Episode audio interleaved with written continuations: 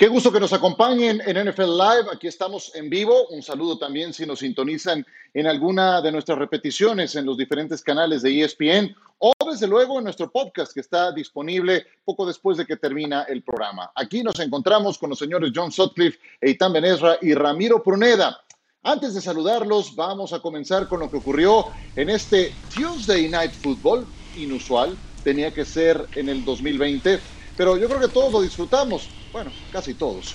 La afición de los Dallas Cowboys no creo que lo haya disfrutado mucho. Ha sido un año realmente complicado para ellos. Comencemos con lo que ocurrió en este encuentro. Unos Baltimore Ravens mucho más sanos en relación a lo que presentaron en el partido contra los Pittsburgh Steelers, esta vez locales, pero también con muy poco tiempo de preparación para este juego. Lamar Jackson completa el pase. Ahí estaba encontrando a su ala cerrada Luke Wilson. Todavía no estaba disponible Mark Andrews. Y en esta jugada, en cuarta y dos, Jones escapa hasta touchdown. ¿Dónde diablos quedó Banderesh? No, no, hombre, 294 yardas de, de vainilla esa defensa terrestre de los Cowboys. Por decirlo menos. Después, engaño de carrera de Andy Dalton, pase a la zona de anotación, encontraba Michael Gallup. Dallas se ponía adelante en el marcador, sí, llegaron a ir arriba en el marcador 10 a 7, pero fue en el segundo cuarto. Pase interceptado y también es Patrick Quinn. No tiene el talento suficiente Dallas para cometer errores y que no les cuesten victorias. Andy Dalton no jugó un partido limpio completamente.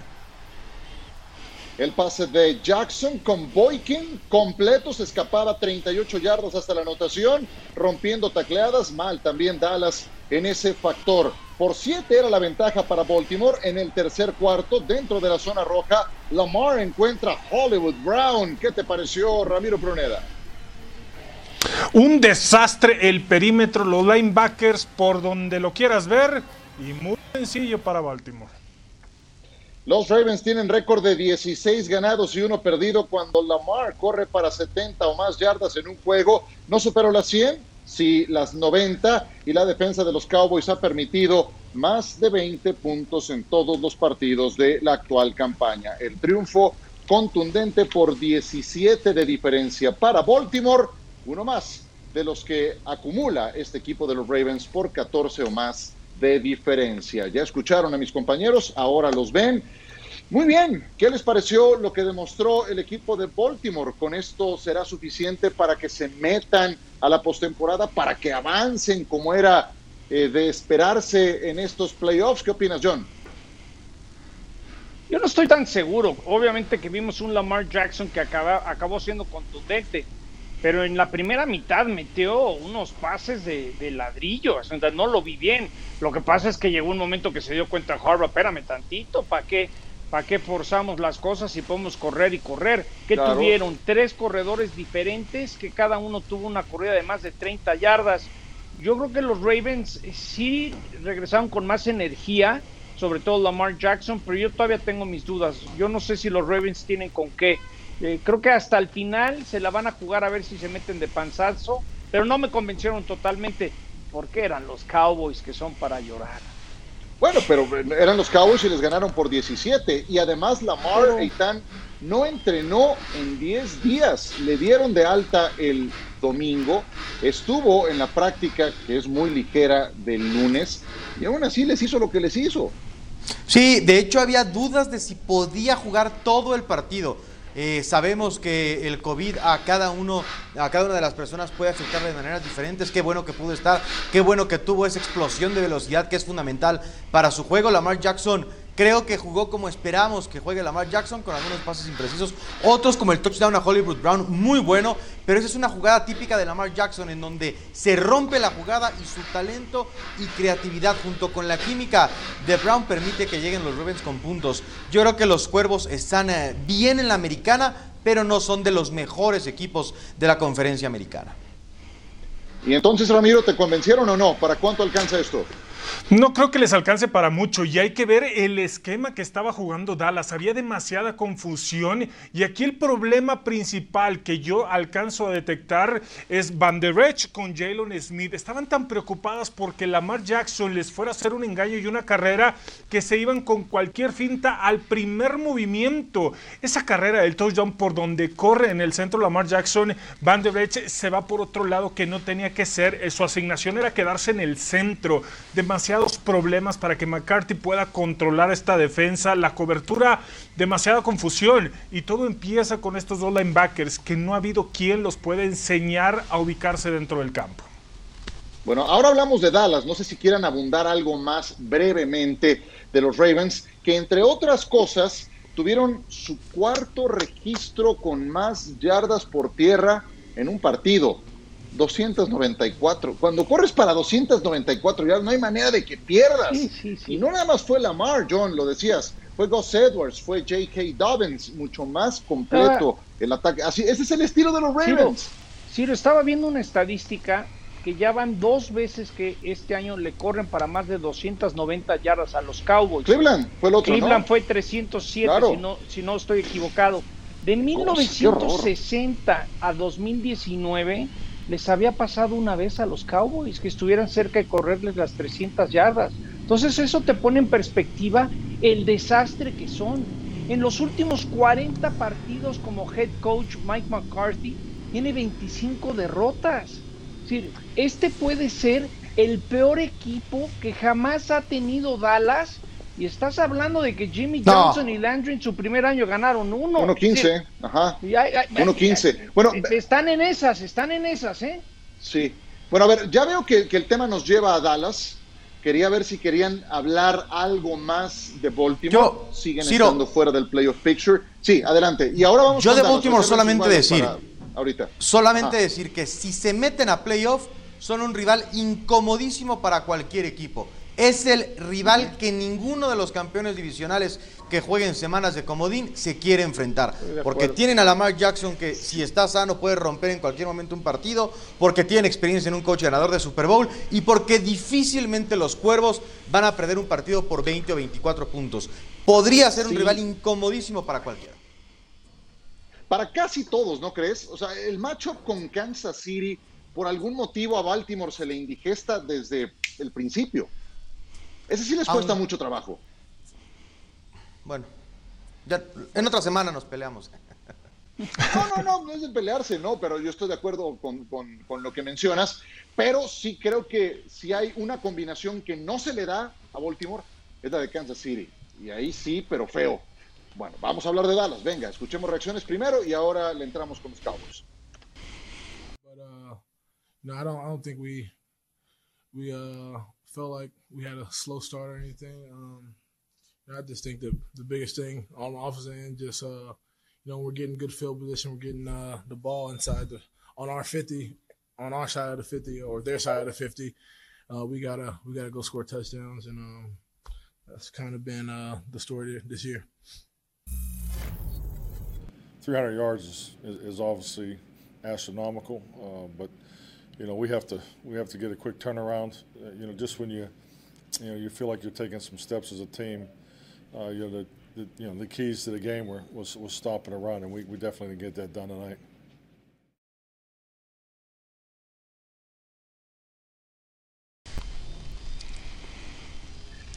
Muy bien, pues escuchamos ahí al coach McCarthy y hablaremos entonces de los Dallas Cowboys. Más yardas terrestres permitidas, Este es el tercer peor registro en la historia de los Dallas Cowboys en un partido, solo superado por lo que ya decía John contra los Browns, 306 contra los Eagles. En eso sí están superándose los Cowboys, están encontrando sótanos más profundos todavía. ¿No es cierto? Admiten 32 puntos por partido, sexta derrota en los últimos siete juegos. Sigue el Elliott, bueno, la cuenta bancaria debe estar a todo dar, ¿no? Mejor que nunca. No logra un touchdown terrestre desde la primera mitad del mes de octubre.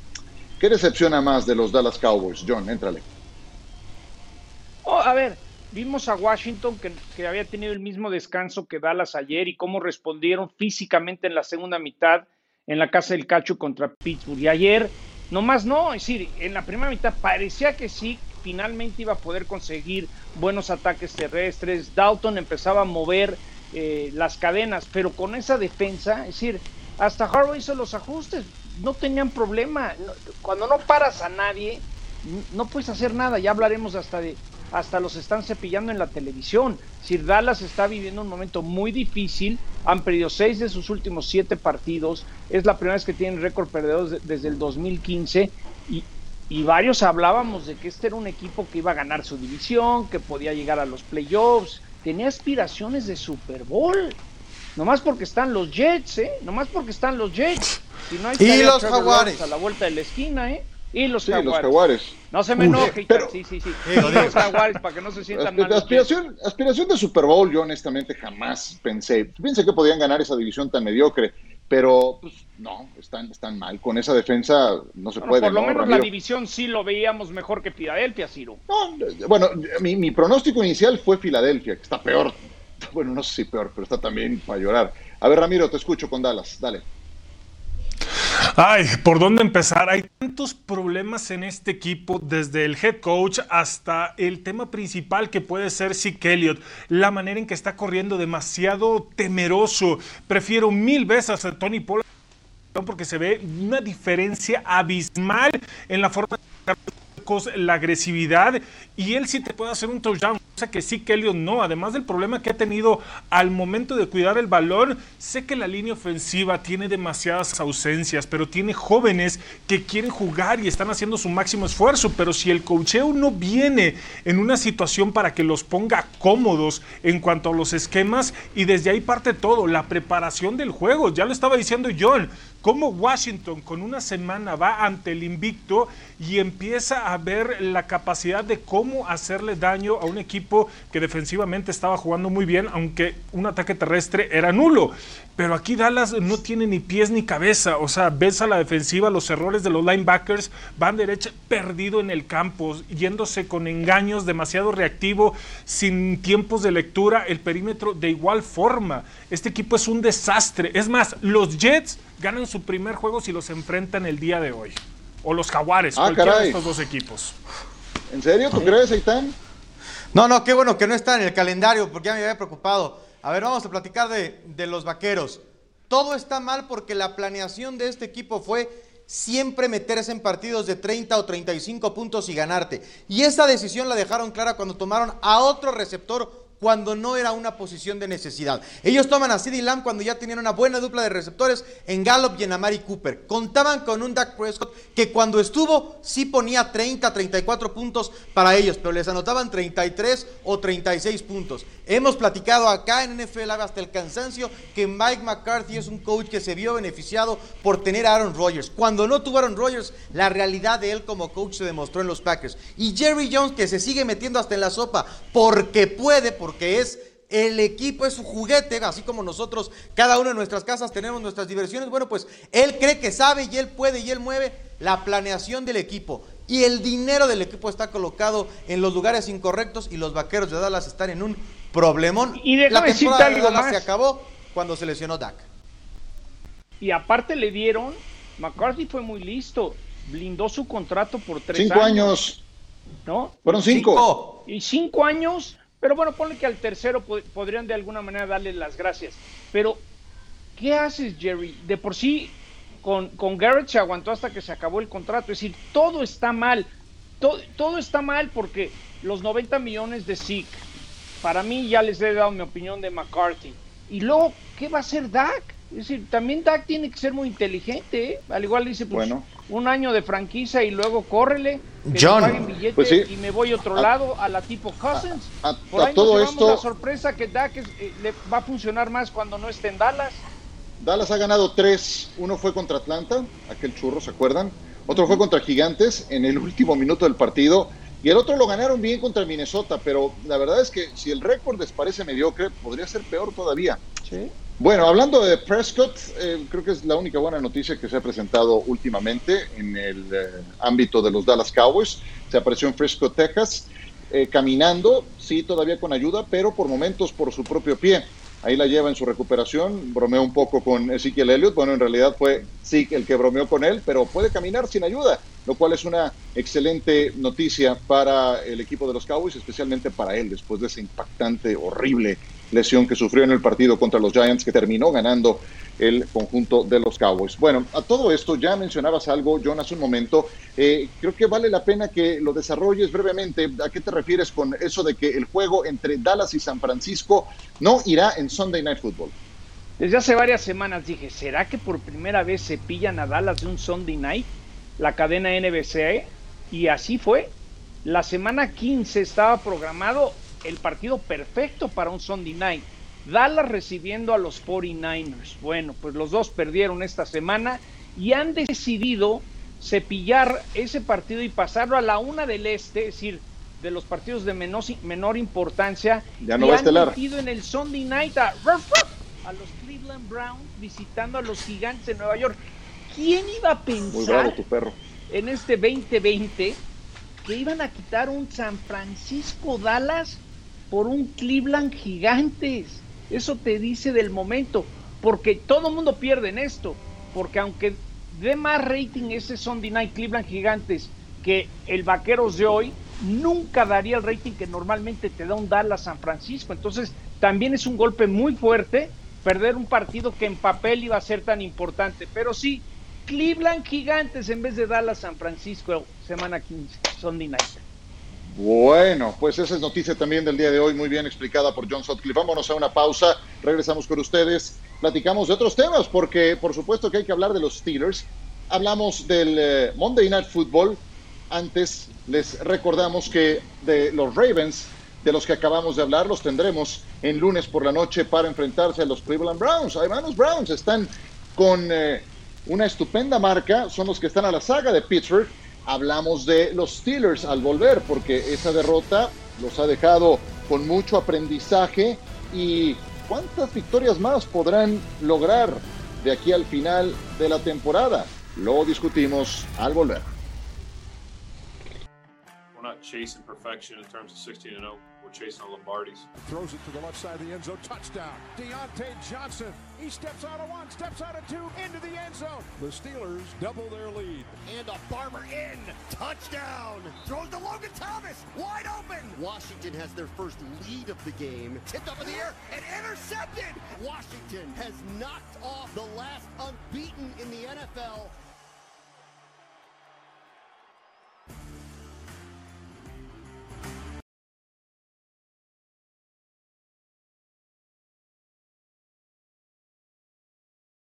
punto, 17 puntos logrados nada más, 21 yardas terrestres, pueden creerlo.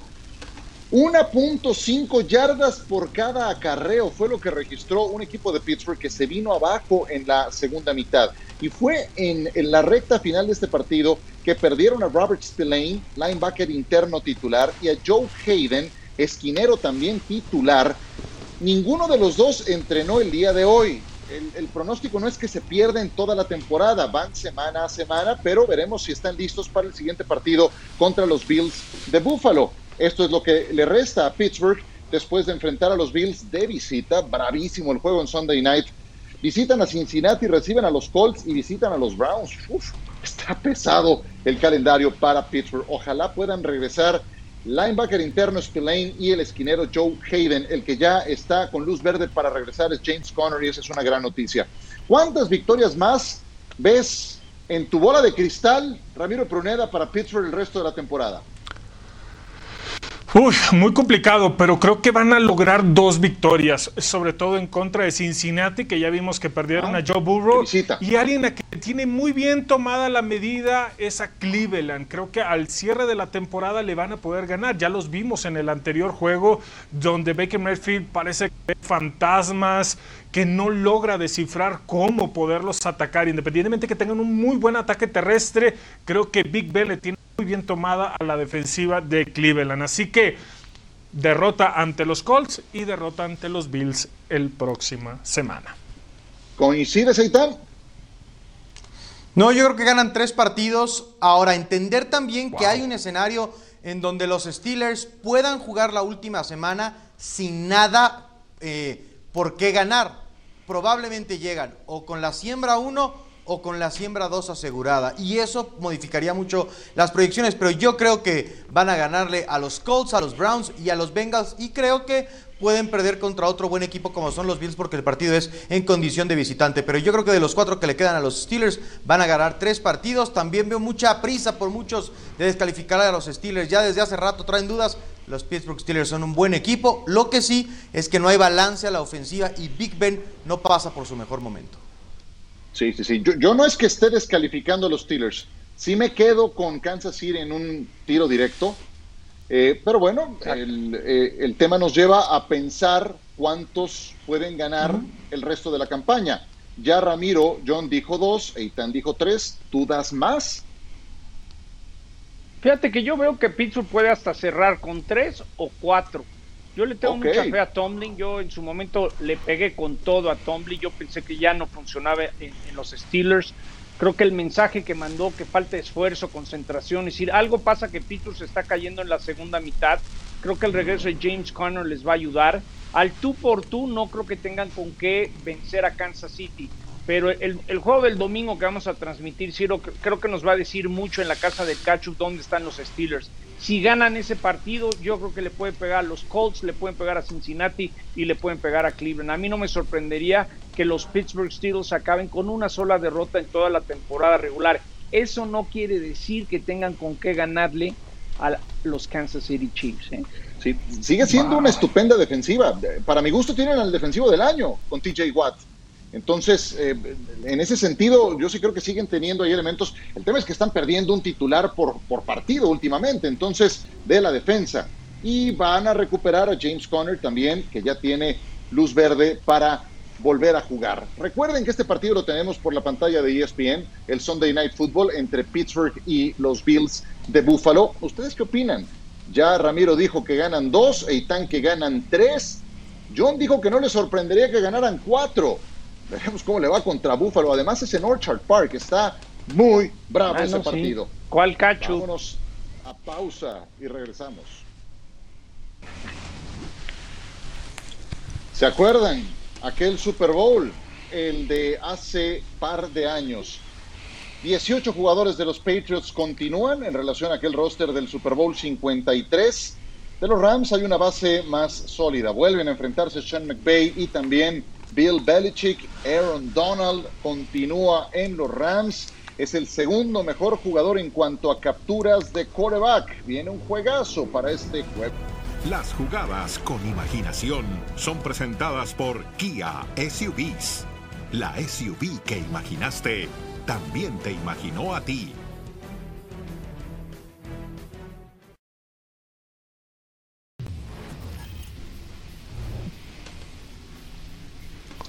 Muy bien, pues con este juego en mente les presentamos jugadas con imaginación rumbo al Chargers contra, perdón, rumbo al Patriots contra Rams. Es que fue en este mismo inmueble, equipos especiales siempre efectivos para New England. Número 4, John, ¿qué tenemos con Jared Goff? Pues este Jared Goff que uno nunca sabe qué, qué te van a dar, ¿no? Como que siempre te llevas esas sorpresas de lo hará bien, lo hará mal, pues aquí lo hizo muy bien con el pase a Robert Woods, escapándose hasta touchdown. Número 3, Ramiro. Rumbo a este partido, New England nos entregó este acarreo de Cam. Todo lo que sea Son Read Option, donde tenga la oportunidad Cam Newton, lo va a hacer muy bien. Tiene la lectura, tiene la fuerza, tiene la potencia y de estas vamos a ver varias, sobre todo al momento de estirarse para llegar a cruzar el plano. Cam Newton apenas tuvo 69 yardas por pase en el partido contra los Chargers. Número 2, Seitan, esta gran jugada defensiva de Jalen Ramsey. ¡Wow! Sí, hay que, hay que recordar lo que le costó a los Rams traer a Jalen Ramsey. Dos primeras rondas, un gran contrato para sumar a este esquinero que muchos dicen hoy es el mejor en su posición en la NFL, jugadorazo. Sí, por supuesto, sabían en la división que estaban los Rams y los receptores que tenían que enfrentar. Y esto ¿Qué les parece? Primero de Jacoby Myers, el pase para Rex Burkhead, que se escapa hasta touchdown. De estas, no les extrañe que nos encontremos al menos una sacada de la manga por el coordinador ofensivo Josh McDaniels. Y sí, es la reedición de aquel supertazón. Nunca más se habían vuelto a encontrar hasta lo que ocurrirá este próximo jueves entre los Rams y los New England Patriots. Díganme, señores, en quién ponen sus fichas rumbo a este partido. Comienzo contigo, Eitan. Con los Rams, son los Rams son un mejor equipo que los Patriotas. Los Patriotas son un equipo de 500, un equipo eh, que no le ha ganado a ningún equipo relevante en la temporada. Los Rams están en la mejor división de la NFL y pueden ser uno de los tres primeros ranqueados de la Conferencia Nacional. Debe ser un partido para los Rams porque además es en casa y aunque claro la manita ahí de que Nueva Inglaterra no viajara no se comenta, pero van a ganar los Rams. Bueno, pues están, bien lejos de casa y son tres juegos consecutivos. ¿Está, está mal eso? Qué casualidad, ¿no? Tres juegos consecutivos de visita a estas alturas. Ya te salió los Jets. Bueno, yo digo, que no se olvide. Pues, ok, bueno, yo quería ver a qué te referías. Pero bueno, Ramiro, dime a quién le pones tus fichas. Le voy a poner mis fichas a Bill Belichick y a los Patriotas de Nueva Inglaterra. ¿Y por qué no? Sin todo lo que refiere al equipo pueden producir puntos, juegan de manera perfecta y la defensa está haciendo un muy buen trabajo. Si vemos el balance de lo que ha sido el mes de noviembre y la primera semana de diciembre, llevan tres juegos ganados, dos perdidos que fueron algo doloroso para Bill Belichick. Es lo que mejor sabe hacer este señor después de que todo lo que puede estudiar tiene en la mano todo. Puso el acento en el mejor entrenador de todos los tiempos, ¿cierto? ¿En quién? ¿En Don Shula? Eh, no, eh, que en paz descanse Don Shula. No, Don Shula no, no creo que se, se refiera a él, se refiere a Bill ah, Belichick. yo pensaría que sí. Ah, bueno. Estoy nada más retomando, retomando nada más, su comentario.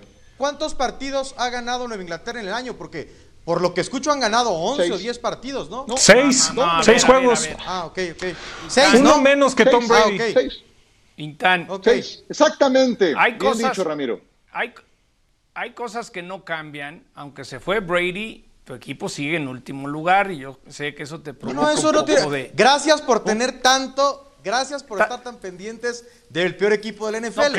pero por lo que me dicen, no, pero por lo que me dicen, están hablando de un equipo de 10 victorias. No, pero sí estamos hablando de un equipo. Están hablando, de un, equipo, que hoy matemáticamente tiene el 14% de entrar a playoff. Estamos hablando de un equipo que en sus últimos cinco partidos tiene cuatro victorias, que Bill Belichick ha entendido que Cam Newton no le va a ganar partidos lanzando, pero sí le puede ayudar corriendo. Y yo me la voy a jugar hasta el final, hasta que yo no vea a Belichick muerto, que no tenga posibilidades. El 45-0 que le metió a los Chargers, a mí por lo menos me da el beneficio de la duda. Yo quiero ver estos Pats, no sé si le ganen a los Rams, pero si hay alguien que lo puede hacer con poco, es Bill Belichick. Y ojo, es que eso no es cierto. Si se meten de panzazo, nadie los va a querer enfrentar, ¿eh? Pero ¿cómo es que, se metan. ¿Cómo es posible que digan si hay alguien que lo puede hacer con poco si ustedes mismos dicen que siempre ha ganado con uno de o el mejor coreback de la historia? ¿Cuándo lo ha hecho con poco? Ahí es donde me parece. ¿Qué está haciendo ahora? No, no, no. Esta temporada. Seis y seis. yo creo Por que eso. Los últimos ah, o sea, cinco juegos lo está haciendo, Es un ¿eh? mérito. Entonces, ah, qué bueno saberlo. Es para, saberlo. para cómo se han dado las cosas. Sí. Con el talento que tiene alrededor, tiene que a ver, ser entonces, mérito. Para entenderlo, ¿ustedes votarían por Bill Belichick para coach del año? Es lo que me están diciendo. No, ahorita no. Volaría, yo votaría por Stefanski. Pero sí creo, sí creo que ya no los entiendo. patriotas provocan mucho resentimiento en mucha gente y por eso esos comentarios. ¿no? Es cierto, pero otra vez, si es tan bueno y si lo hace con tan poco, pues votemos para coach del año, ¿no? No, no, Y es bueno saber coach del año que a, a un cuarto de ah, otra vez. Ahorita se lo doy a Stefanski. Si Patriotas llegara a calificar, que se ve difícil, podría cambiar mi votación. De todos modos se hace O sea, tiene más mérito que lo de Brian regular. Flores. No, no, no. Tiene no, mucho más mérito, por supuesto que sí. Un equipo Oh, sin wow. talento, sin ni siquiera un talento, coreback que tenía dos temporadas de demostrar Ramiro, cosas horribles. saber, no va Ramiro, a terminar con récord perdedor. Y eso Ramiro, va a ser un éxito ¿quién es- para estos patriotas ¿Quién de es hoy? ¿Quién es hoy el defensivo del año en la NFL? Stephon TJ Gilmore. No, No, no, bueno, Stephon Gilmore, ¿en de dónde lo que juega? fue la temporada pasada, aún y que no ¿En dónde juega? esta, fue Stephon Gilmore. ¿De qué equipo es? ¿De Nueva Inglaterra? Los Pats. Gracias. ¿Y cuánto tiempo ha estado lesionado? No, no, yo no sé. Ahí está que el ver? equipo sin talento, ¿eh? Ah, Gracias, el equipo sin talento. Ay, no, por Dios. ¿Me estás No, diciendo- el punto, no, no, no. No, no, no, no, no. Bueno, Perdón, Itán, no hay pero manera. yo noto, noto mucho Tranquilos, tranquilos. Hay que cuatro partidos los más, hay cuatro partidos más. ¿eh? Habrá, a- apláudanle, disfruten el de que mejor 6-6. entrenador de todos los eso, tiempos. bien. Bueno, yo nada más, si me permiten, hablando de coaches, tomo 10 segundos para decir lo siguiente. En el tema de Belichick no nos pondremos de acuerdo, yo creo que es el mejor de la historia, en mi opinión. Yo Pero también del otro pienso lado igual. hay un gran prospecto que se llama Sean McVay, que cada vez sigue sumando más enteros. Ojo si van ganando los Rams al medio tiempo. Sean McVay tiene marca de 33 ganados y 0 perdidos cuando su equipo va ganando al medio tiempo. 33 y 0. Del otro lado está alguien que sabe ajustar y muy bien. Ese es un punto que también hay que tener muy en cuenta para este jueves por la noche. Vámonos a pausa, se puso bueno. Hablamos de Des Bryant. ¿Por qué no pudo jugar el partido de ayer? Era el partido que él quería disputar. Casi, casi les digo que era el motor de su temporada para permanecer con los Ravens. I think we're very resilient, mentally tough team. Our only focus is on Dallas right now. Jackson runs up the middle, big hole, 30, 20, nobody there. Touchdown Ravens. Andy Jones pass is deflected and it is picked off. Patrick Queen comes up with it at the 38-yard line. Lamar Jackson with a play action fires to a wide open Miles Boykin, a touchdown, and the Ravens turn the turnover into a touchdown, 52 yards. Kick on the way and is no good. And Greg Zerline now one of four tonight. And Baltimore defeats the Cowboys 34 to 17.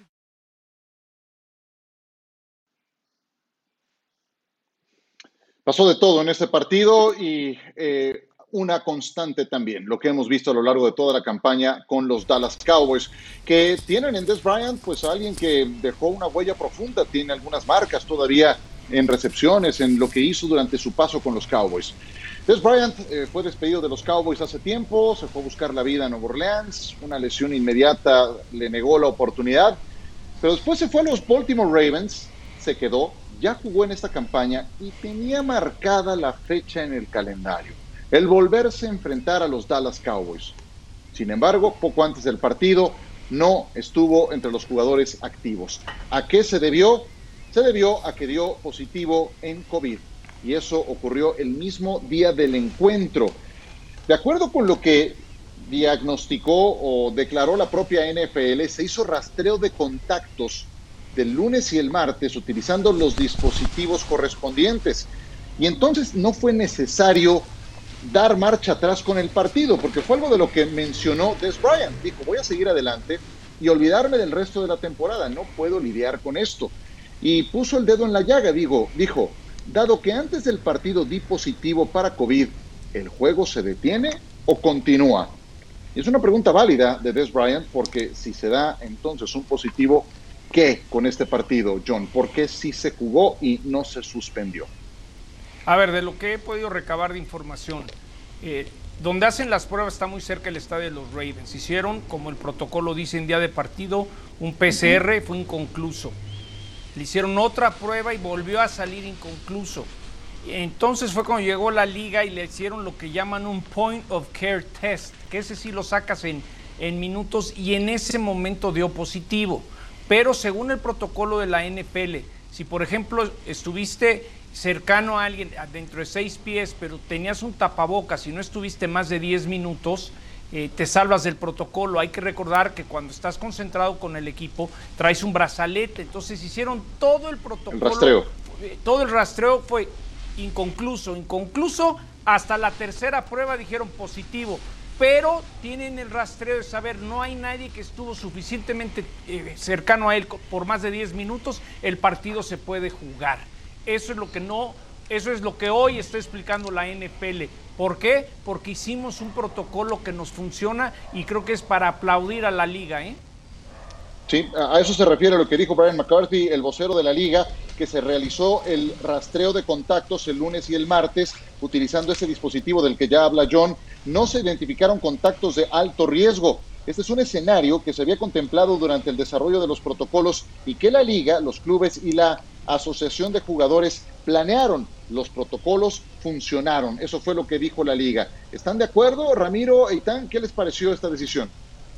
Muy acertada por todo lo que está haciendo y como bien lo estaba diciendo John y este comunicado, hay un protocolo muy exacto, sobre todo en el contacto con las personas, si tienes el cubrebocas y el tiempo que pasas con cada uno de esos. Recordemos que todos traen un brazalete, traen un reloj que está detectando con quién está cerca, cuánto tiempo estás con ellos mientras estás concentrado con el equipo.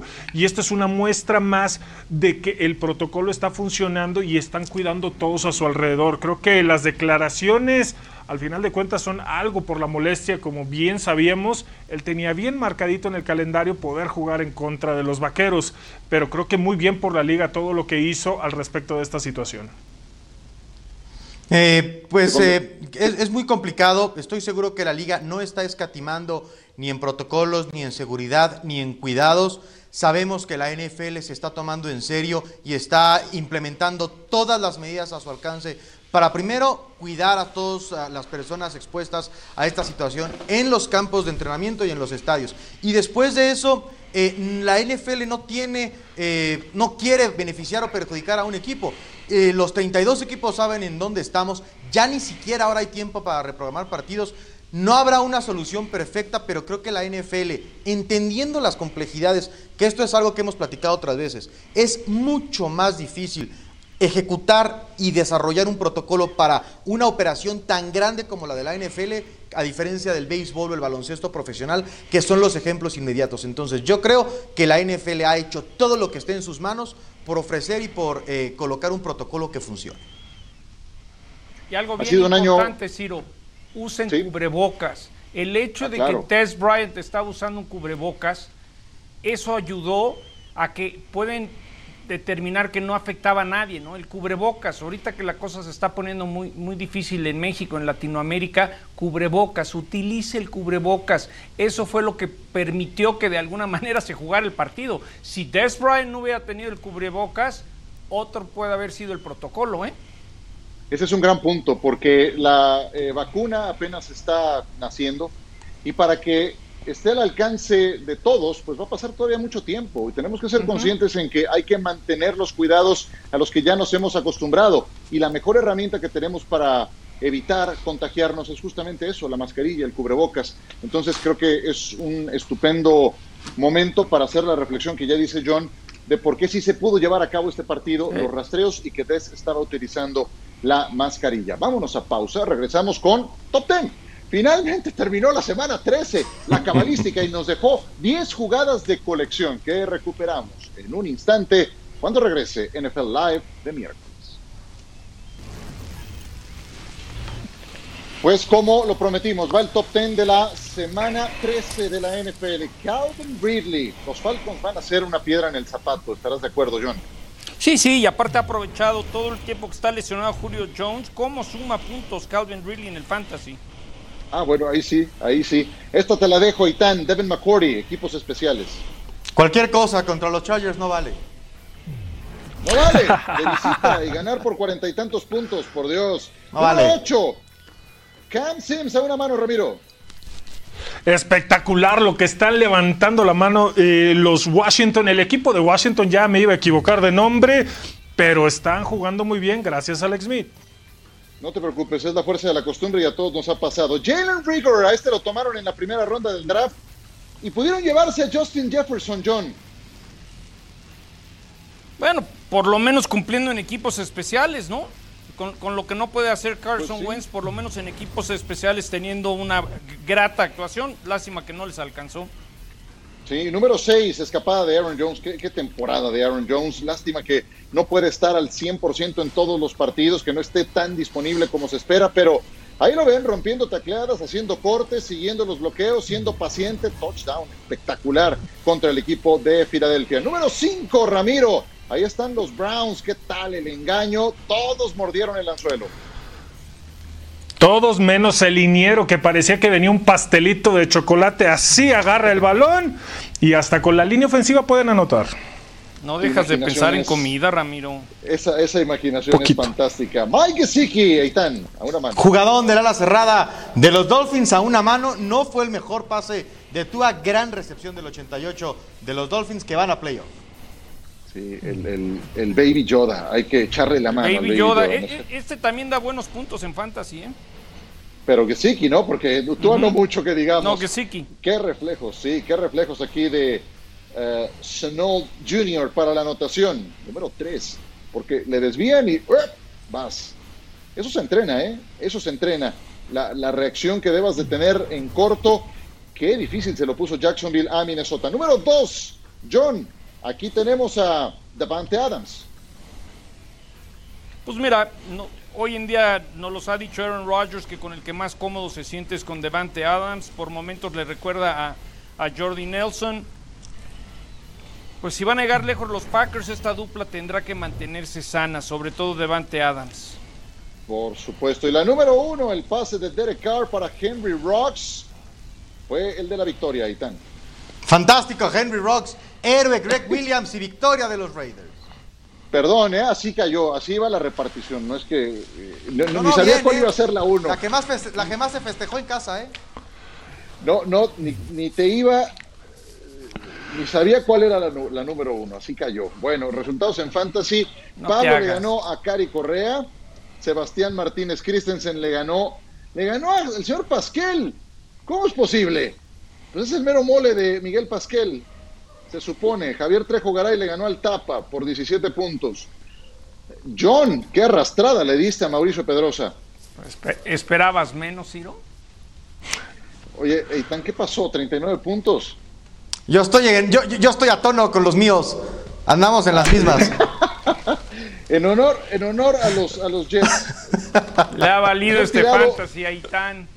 No, la producción sabe la razón. la- señor Tirado me torturó con, con eh, Darryl Waller del equipo de los Raiders. Tirado contra Allá. Viruega, el ganador va contra Trejo Garay.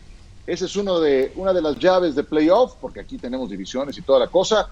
El tapa va contra John y el ganador va contra Nigerian Nightmare. ¿Se acuerdan de The Nigerian Nightmare? No. Cristian Okoye. ¿Cómo es posible que no se acuerden? Claro, Cristian Okoye. Hombre. Bueno, hablando de ¿cómo Okoye, no? Con los Chiefs. jugó en los Kansas City Chiefs. El siguiente tema nos lleva también a los Chiefs y a los Pittsburgh Steelers. Vamos antes a revisar el playoff picture de la conferencia americana, donde hay una cerrada lucha por ese primer sitio. Pittsburgh se ha mantenido ahí en el primer lugar. Estaba invicto hasta esta última semana, pero ya les igualaron en el récord. Pittsburgh sigue ganando en el criterio de desempate. A ver, ¿cuál es el primer criterio? Si Pittsburgh y Kansas City se hubieran enfrentado en la temporada, ese sería el primer criterio. Como eso no ocurrirá, el siguiente va a ser el récord contra la conferencia americana. Y ahí es donde Pittsburgh está todavía adelante del equipo de Kansas City. Y me lleva a preguntarles, ¿quién va a ser el que quede como sembrado número uno? Eitan, te escuché hace rato haciendo una defensa importante de los Steelers. ¿Crees que ellos van a quedarse como número uno? Eh, sí, no me sorprendería justo. Obviamente no hay ninguna victoria que te conviene, pero el partido que menos le afectaba a los Steelers perder era el de la semana anterior, justamente porque era contra un equipo de la conferencia nacional. Hablaba Ciro del desempate, siguen siendo hoy el número uno de la conferencia americana. Yo creo que van a terminar como el número uno y creo que en ese análisis que seguiremos haciendo de a quién tomaríamos entre Kansas y Pittsburgh, si el partido es en Heinz Field, las cosas van a ser muy complicadas para Pat Mahomes. Yo creo que los Steelers van a acabar con la siembra uno y ojo, el único descanso disponible. ¿Y qué opinas, eh, John, al respecto? Sí, yo lo dije que, que a mí no me sorprendería que ya no pierdan un solo partido los Pittsburgh Steelers y eso automáticamente les daría eh, el estar sembrado una semana de bye con todo lo que ha pasado es fundamental y pondría el partido parejo porque sí creo que si llegaran a jugar en, en Arrowhead Stadium pensando que estos dos se enfrenten en el juego de conferencia sería favorito Kansas como por un touchdown. Ya jugando en la casa del Cachup todo cambiaría. Sí creo que Pittsburgh no vuelve a perder un partido por eso mismo, porque sabe Tomlin lo importante de jugar todo todo juego de playoff en casa. ¿Ahora todos están con Pittsburgh, Ramiro? No, para nada. Pero como si van a perder dos encuentros en los cuatro restantes, los jefes de Kansas City se van a quedar con la siembra número uno. Y quiero ver si los Steelers, de la manera en que están desarrollando el fútbol, independientemente contra quién perdieron, lo que ellos están desempeñando, no creo que les alcance para llegar en un juego divisional. Si ganan el comodín, eso no va a haber ningún problema. Oye, querido Ramiro, ¿ya viste contra quién va Kansas City? Va contra Miami. Sí, que se preocupen los Dolphins, pero luego van contra Nueva Orleans. Eso hay que anotarlo, ¿eh? Dentro de dos semanas. Kansas City, Nueva Orleans, en Nueva Orleans además. Van a ganar. ok, dale pues, venga, vámonos a mensaje, regresamos con más. Estamos cerrando esta emisión de NFL Live.